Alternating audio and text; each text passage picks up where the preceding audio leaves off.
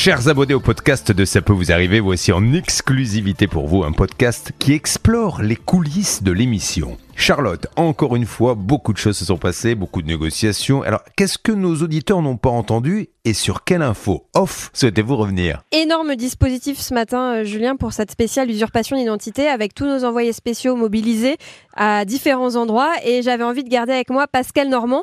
Parce que Pascal, je crois que tu as eu euh, ce matin la palme d'or de celui qui s'est le plus fait envoyer bouler, disons les choses euh, comme ça. Ça va, Pascal? Tu t'en remets? Oui, je m'en remets, mais doucement quand même, parce que ça a été assez difficile pour moi cette matinée. Vas-y, raconte-moi, qu'est-ce qui s'est passé exactement? Alors moi, j'étais euh, censé aller dans un premier temps à la trésorerie euh, de Rennes, euh, donc pour aider Salma et faire en sorte qu'elle se fasse rembourser 1224 euros qui lui ont été prélevés de manière illégitime puisqu'elle n'a pas de voiture, elle a quand même eu des, des PV en raison d'une usurpation d'identité. Alors moi, je suis arrivé, j'ai eu quelqu'un à, l'accueil. J'ai donné les coordonnées de, de, Salma, il a vérifié, il semblait avoir des difficultés à, à trouver, et là le responsable arrive. Et là, stupéfaction, il me dit, ben non, mais les amendes, je suis embêté, les gens viennent ici pour les amendes quand on tape ah trésorerie de Rennes. C'est ce que tu as dit ce euh, matin à l'antenne, ouais. Voilà, c'est euh, ça, on vient ici. Et en fait, il m'a envoyé euh, derrière à l'entaille, et j'étais assez surpris puisqu'il n'a pas retrouvé dans ses fichiers Salma justement. À l'entaille Alors non, à l'entaille, là j'y suis allé, j'y suis arrivé 15 minutes après. Alors l'entaille, ça dépend du ministère euh, de l'Intérieur. Euh, c'est euh, l'Agence nationale du traitement automatisé des, des infractions. C'est un véritable bunker. Vous avez des caméras partout. Donc là, j'arrive, je demande si je peux avoir un responsable. Je suis pas très bien reçu par la personne qui se trouve dans la guérite. Et dix ah minutes après, ouais, ah non, non, mais c'était, c'était un accueil un accueil glacial. Mais c'est ça qu'on aime dans ce podcast, Pascal, c'est que tu nous donnes les petits détails comme ça.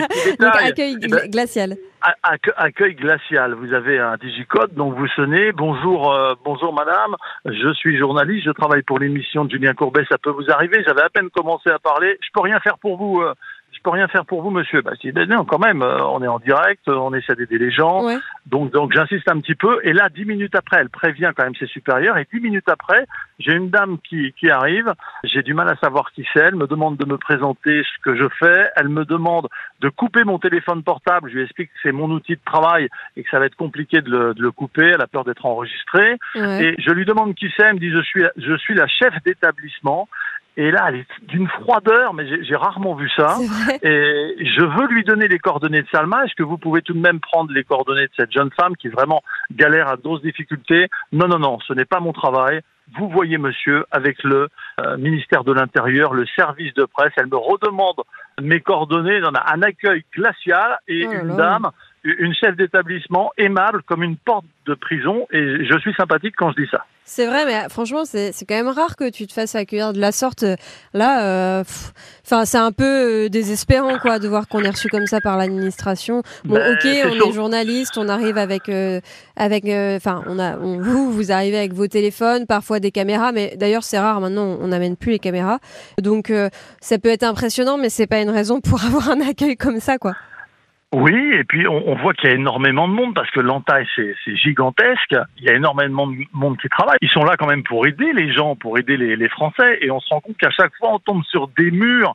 Il faudrait pas qu'ils oublient qu'ils sont payés pour aider quand même euh, les, les gens qui ont des, des, problèmes. Et pas du tout. À chaque fois, ce matin ça a été le cas. Et payés par nos euh, impôts. Hein, euh. euh. oui, oui, oui. C'est important de le, souligner, Charlotte. Ben là, on n'a pas eu de, de résultats ce matin. Et, et, je crois que le pompon, c'est quand même bon au-delà de l'accueil détestable de, de la chef d'établissement de l'entaille, à la trésorerie de Rennes, quand il m'explique que c'est pas là qu'on traite les amendes, je lui dis bah alors où si on vient régulièrement vous voir pour ça? Je sais pas.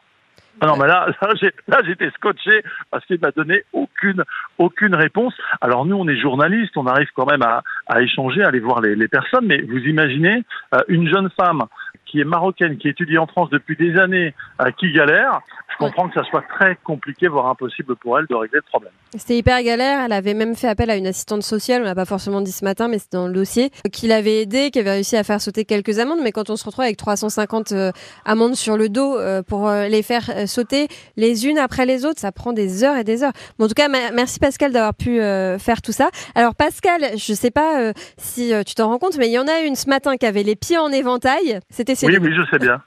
ah bah oui, comme d'habitude, comme d'habitude. Hein. C'est vrai, pour une fois, c'était tranquille ce matin. Oui, alors je suis la digne représentante euh, de d'Hervé et Bernard, oui. Hein, parce qu'on était trois en salle des appels, et c'est vrai que sur la dernière heure d'émission, on a été plutôt tranquille. On a envoyé les autres au casse-pipe. Nous, on était bien planqués au chaud dans le studio. Au chaud, mais les pieds dans l'eau parce qu'on a quand même eu un dégât des eaux en plein direct. Moi, je me suis pas rendu compte tout de suite. En fait, c'est quand les garçons ont voulu aller aux toilettes qu'ils m'ont dit hop, hop, hop, c'est impossible. Ils ont barricadé la route. On a eu un petit plot jaune avec marqué attention risque de glissade.